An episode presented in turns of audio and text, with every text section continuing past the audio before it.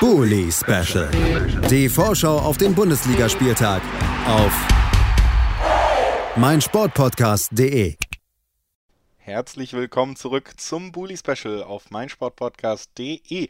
Sechs Spiele sind bereits im Kasten in unserer Vorbesprechung, Vorbesprechung des 20. Spieltages.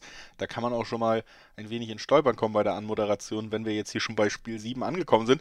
Und das ist ja traditionell wie so oft das Topspiel des Spieltags. Und das Topspiel des Spieltags um 18.30 Uhr am Samstag ist ein Spiel zwischen Bochum und Köln. Ob das wirklich ein Topspiel ist und wie das Ganze verlaufen könnte, das wollen wir besprechen gemeinsam mit Thomas Reinscheid von fc.com. Hallo Thomas.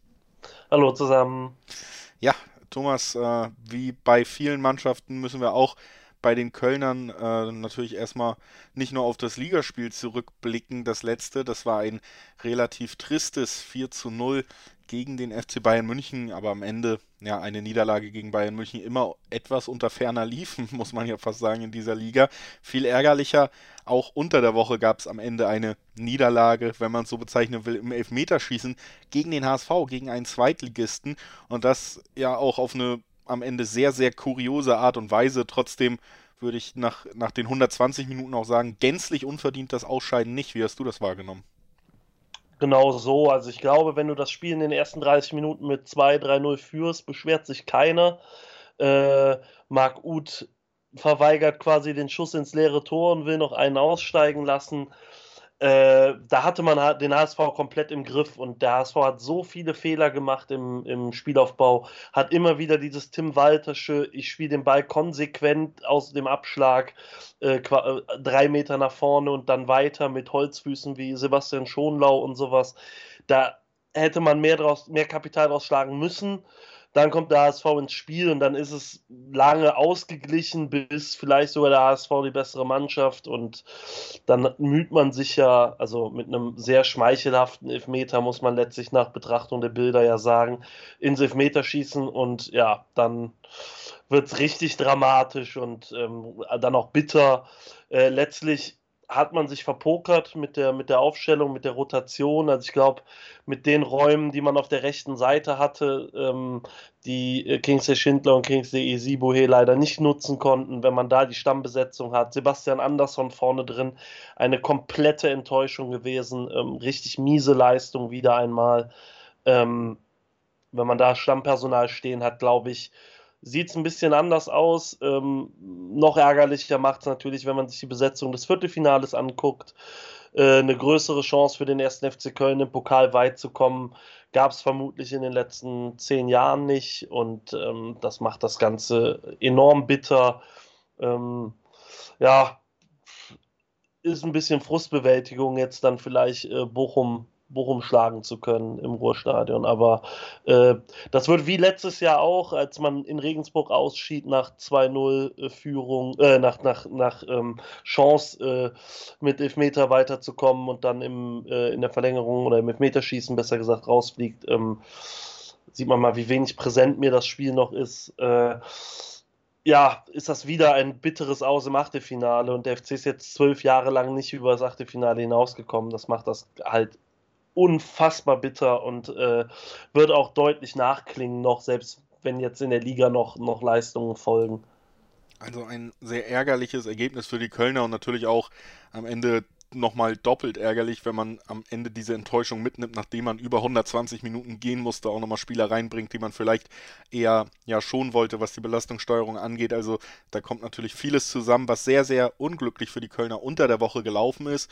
Der Gegner, die Gastgeber aus Bochum, für die lief es besser. 3 zu 1 konnte man sich gegen Mainz im Pokal durchsetzen, damit auch so ein bisschen die Revanche schaffen für die 0 zu 1 Niederlage am letzten Wochenende ebenfalls gegen Mainz. Das Spiel gab es dann ja quasi direkt in der Wiederholung. Diesmal mit dem besseren Ende für Bochum, die in einem ordentlichen Spiel mal wieder gezeigt haben, ja, warum sie in der Tabelle auch als Aufsteiger jetzt nicht ganz tief im Abstiegskampf stecken in dieser Saison, einfach weil sie dann doch äh, ja immer diszipliniert ihr System umsetzen und äh, dabei bleiben. Wie blickst du jetzt auf den kommenden Gegner auch ja im Vergleich? Wie, wie siehst du die Siegchancen der Kölner, wenn es jetzt gegen dieses sehr disziplinierte Bochum geht? Äh, Siegchancen sollten definitiv vorhanden sein, wenn man sich die, die bisherigen Bundesliga-Leistungen äh, des FC anguckt Ähm, aber du hast völlig zu Recht gesagt, Bochum eine sehr disziplinierte Mannschaft, äh, spielt sehr gut in der Ordnung, hat ähm, offensiv dann auch das entsprechende Tempo, aus den Fehlern des Gegners was zu machen. Ähm, hat sich auch in der Bundesliga zurechtgefunden. Ich glaube, im Hinspiel hatte man noch so das Gefühl, dass sie gar nicht wissen, wo sie so im Liga-Vergleich stehen, was sie sich zutrauen können, wie gut sie eigentlich auch sein können in dieser Liga. Ähm, das hat sich geändert und ich habe so ein bisschen das Gefühl, der VfL geht, geht den Weg, den, den Union gegangen ist, ein wenig. Ähm, also jetzt äh, nicht direkt äh, bis Europapokal und äh, vielleicht bis ins Pokalfinale, aber ähm, so diese, diese sehr taktisch, taktisch diszipliniert, sehr unangenehm zu bespielen, sehr aggressive Art und Weise, äh, auch teilweise mit vielen langen Bällen, mit körperlich äh, starken Spielern vorne, mit einem Sebastian Polter vorne, der, der glaube ich, äh, alles reinwirft, was sein Körper noch hergibt. Und ähm, ja, das, das, wird, das wird eine sehr schwierige Aufgabe. Es ist natürlich unfassbar schade, äh, dass dieses Spiel nicht vor vielen Zuschauern stattfindet. Bochum ist immer, glaube ich, für, für den FC und für die FC-Fans ein unglaublich schönes Auswärtsspiel in einem sehr, sehr coolen Stadion. Ähm, und das jetzt auch noch samstags abends 18.30 also auch noch Flutlichtatmosphäre. Äh, das ist schon enorm bitter, äh, da nicht dabei sein zu können. Ähm, ich hoffe, dass der FC es trotzdem mit drei Punkten bestreiten wird. Was erwartest du denn beim FC für eine Startelf jetzt äh, in der Liga? Wir haben ja schon drüber gesprochen oder du hast es schon erwähnt, dass da durchaus rotiert wurde im Pokal, zuletzt gegen die Münchner, aber ja, zum Beispiel ein Andrei Duda finde ich schon mit seiner Leistung eher abgefallen. Viele, viele Ballverluste, viel Klein-Klein. Ähm, Glaubst du, da wird es dann doch auch eine Veränderung zum letzten Ligaspiel geben oder rechnest du mit einer ähnlichen Ausstellung wie gegen München? Es wird eine sehr ähnliche Aufstellung werden. Ich glaube auch, dass sich aus der zweiten Reihe gegen den HSV jetzt keiner sonderlich in den Fokus gespielt hat, dass man jetzt sagen muss, der sollte auf jeden Fall spielen. Ich glaube, äh, dass tatsächlich André Duda so der, der Wackelkandidat ist. Ähm, Dejan Lubicic hat aus meiner Sicht ein gutes Spiel gemacht. Äh, ist ja auch eigentlich Stammspieler, wurde jetzt so ein bisschen rausgenommen ähm, aufgrund des Pensums, das er im letzten halben Jahr absolviert hat. Äh, Dementsprechend könnte das der einzige Tausch sein. Ansonsten gehe ich davon aus, dass, dass die Elf spielen wird, die äh, in Berlin gewonnen hat, die gegen die Bayern begonnen hat. Ähm, von daher, äh, personell gibt es auch nicht so viel zu rotieren. Ähm, ich glaube, äh, die Innenverteidigung muss praktisch durchspielen, weil keine Alternativen mehr da sind, nachdem wir gefühlt jeden Kölner Innenverteidiger verkauft haben im Sommer, äh, im Winter. Und äh, ja, ähm, ansonsten stellt sich vieles quasi fast von alleine auf. Gut, bevor wir tippen, dann noch die letzte, sicherlich spannende Frage, die die Republik bewegen wird. Mit wem tauscht Steffen Baumgart was im Anschluss an das Spiel? Ähm, vielleicht mit Thomas Reis. Ähm, ich meine, er hätte letztens irgendwann so eine coole Weste angehabt und da, äh, also so eine so ein bisschen aussieht wie so ein Michelin-Männchen. Und ich glaube, ähm, das wäre ja was, was, was Steffen Baumgart auch noch hat. Da könnte man Westen tauschen. Äh, bei den Mützen bin ich gespannt, äh, wie viel er überhaupt noch tauschen könnte, wenn es denn soweit ist. Ist ja sehr begehrtes ähm, Sammlerobjekt mittlerweile sogar fast. Ähm, ich glaube, der FC äh, hat Nachbestellungen angeregt und die kommen dann im Mai. Also ich weiß nicht, wie viele Steffen selber noch im Petto hat äh, in seinem Schrank. Äh, von daher. Ähm, weiß ich gar nicht, ob er so oft noch tauschen darf.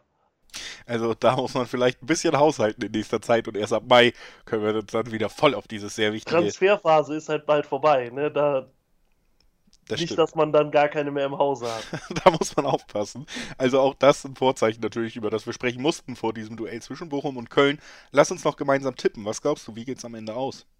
Äh, ich glaube, der FC gewinnt 3-1 in Bochum, ähm, aber ein sehr, sehr später Entscheidungstreffer erst dann äh, glaube ich, dieser späte Treffer bleibt äh, am Ende aus und es wird ein 2-1 für Köln. Ich könnte mir auch vorstellen, dass sie am Ende auf die Siegerstraße zurückkehren, aber es wird ein umkämpftes und sicherlich nicht einfaches Auswärtsspiel werden für die Kölner, die damit dann aber über 30 Punkte springen tatsächlich. 31 Punkte hätte man nach einem Sieg. Das kann ich mir vorstellen, dass das jetzt am 20. Spieltag gelingt und das sicherlich auch schon wieder ein kleiner Teilerfolg, den man verbuchen kann, nachdem es im Pokal die Enttäuschung gegen den HSV gab. Ich bedanke mich bei Thomas Reinscheid von fc.com, dass er heute bei uns war. Danke dir, Thomas. Thomas.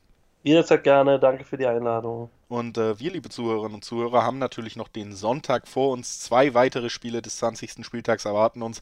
Unter anderem der Rekordmeister wird ins Geschehen eingreifen. Erst am Sonntag sprechen wir drüber nach einer kurzen Pause. Schatz, ich bin neu verliebt. Was? Da drüben. Das ist er. Aber das ist ein Auto. Ja, Mit ihm habe ich alles richtig gemacht. Wunschauto einfach kaufen, verkaufen oder leasen. Bei Autoscout24. Alles richtig gemacht. Wie baut man eine harmonische Beziehung zu seinem Hund auf? Puh, gar nicht so leicht. Und deshalb frage ich nach, wie es anderen Hundeeltern gelingt, beziehungsweise wie die daran arbeiten.